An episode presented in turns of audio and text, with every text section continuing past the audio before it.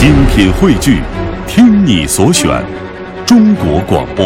radio.cn。各大应用市场均可下载。欢迎各位来到今天的大明脱口秀，我是大明啊、今天是个好日子呀，是咱们中国传统的正月十五元宵佳节。国学大师要讲讲文化了，为什么这个节日叫元宵节，它不叫方宵节或者三角节呢？对不对？有人说了，三角的元宵吃人家硌嘴啊啊！其实呢，我们要先弄明白一个先来后到的关系。元宵节不是因为这天吃元宵才叫元宵节的，那样的话，春节它也不应该叫春节，应该叫饺子节了，对不对？所以呢，什么事儿啊，别老先想到的是吃，这事儿吧，跟日子时辰有关系。因为正月十五呢，是一年当中第一个月圆之夜，也是一元复始、大地回春的夜晚，人们呢对此加以庆祝。正月是农历的元月，所以呢取元字，而古人呢称夜为宵，今夜也叫今宵，所以再取一个宵字儿。正月十五因此就被称为夜宵节。又扯到吃上了，怎么个？元宵节啊，元宵节呢是全年仅次于春节最喜庆的节日。呃，这一天呢是灯的世界，迷的海洋啊。因为咱们中国呀，在元宵节这一天有赏花灯、猜灯谜的习俗。现在我们可能在寻常街道很难看到这一景象了，但在古代，这就相当于春晚呐，每个人都必须出来要看。然后呢，在这一天，很多的文人骚客要借由子诗兴大发，哥几个在一起喝酒的时候，肯定有人提议：“哎呀，今天是元宵节，谁谁谁写首诗助助兴吧。”然后那个人呢就会挥毫泼墨，最后大家伙有感情朗诵一遍，然后纷纷称赞：“哎呀，好诗啊，有才呀，出口成章啊！”啊，对于那个时候的人物关系呢，咱们用一个相声名字来总结的就是“论捧逗”啊。古代文人就是这么矫情，其实很多诗啊都是提前好几个月自己在家偷摸写好的。当然了，有不少歌颂元宵节盛况的诗词呢，流传至今也成为了经典。比方说大词人辛弃疾的那首“东风夜放花千树，更吹落星如雨。宝马雕车香满路，风萧声动，玉壶光转一夜鱼龙舞。”哎，这首词就告诉我们一个不争的历史事实：那个时候人们就喜欢开宝马了。经典的太多了啊！去年元月时，花市灯如昼，月上柳梢头，人约黄昏后。好，大家伙都知道的，“众里寻他千百度”啊，呃，对，“众里寻他千百度，蓦然回首，那人却在楼下小卖部，呃，那人却在灯火阑珊处。”对对。除了看花灯呢，猜灯谜也是元宵佳节一个非常好玩的事儿。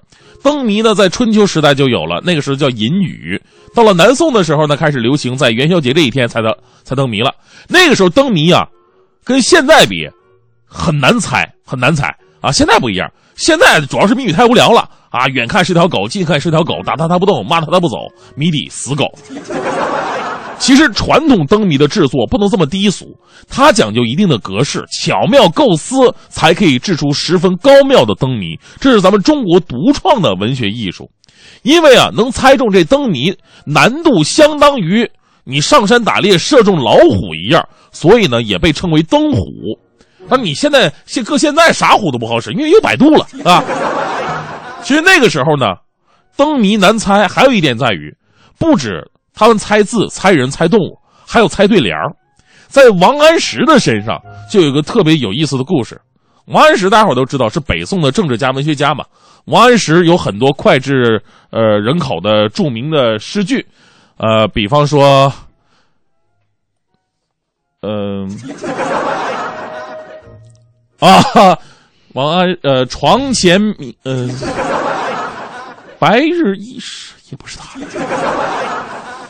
鹅鹅呃，哈哈哈哈哈！哦啊，那个轻轻的我走了，这这不是，赶紧提示一下什么？春风又绿江南岸啊，春风又绿江南岸啊，浪子回头金不是留着脚印两对半，不是不是，啥？你跟你说完整的明。月何时照我还？对，王安石，呃，好，这个故事是怎么回事呢？刚才是个幻觉，啊，什么也没发生过。那说王安石二十岁进京赶考，元宵节路过某地啊，边走边赏灯啊，看见一户大户人家高悬走马灯，灯下悬着一副上联儿，征对招亲。征对招亲的意思就是你能对得上的话，我就送你一媳妇儿。我就纳闷这种赠品得是什么货色。我们来看对联儿吧，联儿曰：“走马灯，灯走马，灯熄马停步。”王安石看了以后呢，一时答不出来呀，灰头土脸的走了。到了京城参加考试啊，主考官也考对联，而且呢是现场看到什么出什么，出现卦。你说怎么这么巧？主考官当场以随风飘动的飞虎旗出了个联，叫“飞虎旗，旗飞虎，旗卷虎藏身”。王安石一听，怎么这么耳熟呢？突然就想起之前看到过那个招亲的对联了：“走马灯，灯走马，灯熄马停步。”对这个飞虎旗，旗飞虎，旗旗卷虎藏身。哎，这不正好吗？天意呀！然后立马上报考官，考官一看这联儿，嚯，对的太有才了，怎么对出来的呀？王安石热泪盈眶，缘分呐！于是王安石当进士了。啊，当进士以后啊，这个荣归故里，骑马回乡，结果又路过招亲那户人家了。一看那对联还在那挂着，没人对出来呢。王安石信步上前，对那户人家说了：“哎呀，这个对联好难对呀，不过难不到我。走马灯，灯走马，灯熄马停步，是不是啊？我对这个飞虎旗，旗飞虎，旗卷虎藏身。哎，那家人一听，哎呀妈呀，我闺女就嫁给你了。”王安石再次热泪盈眶，谢谢啊！一副巧合对联竟然成就了王安石两大喜事所以看完以后，我的感觉是什么呢？我说王哥，你这是对联吗？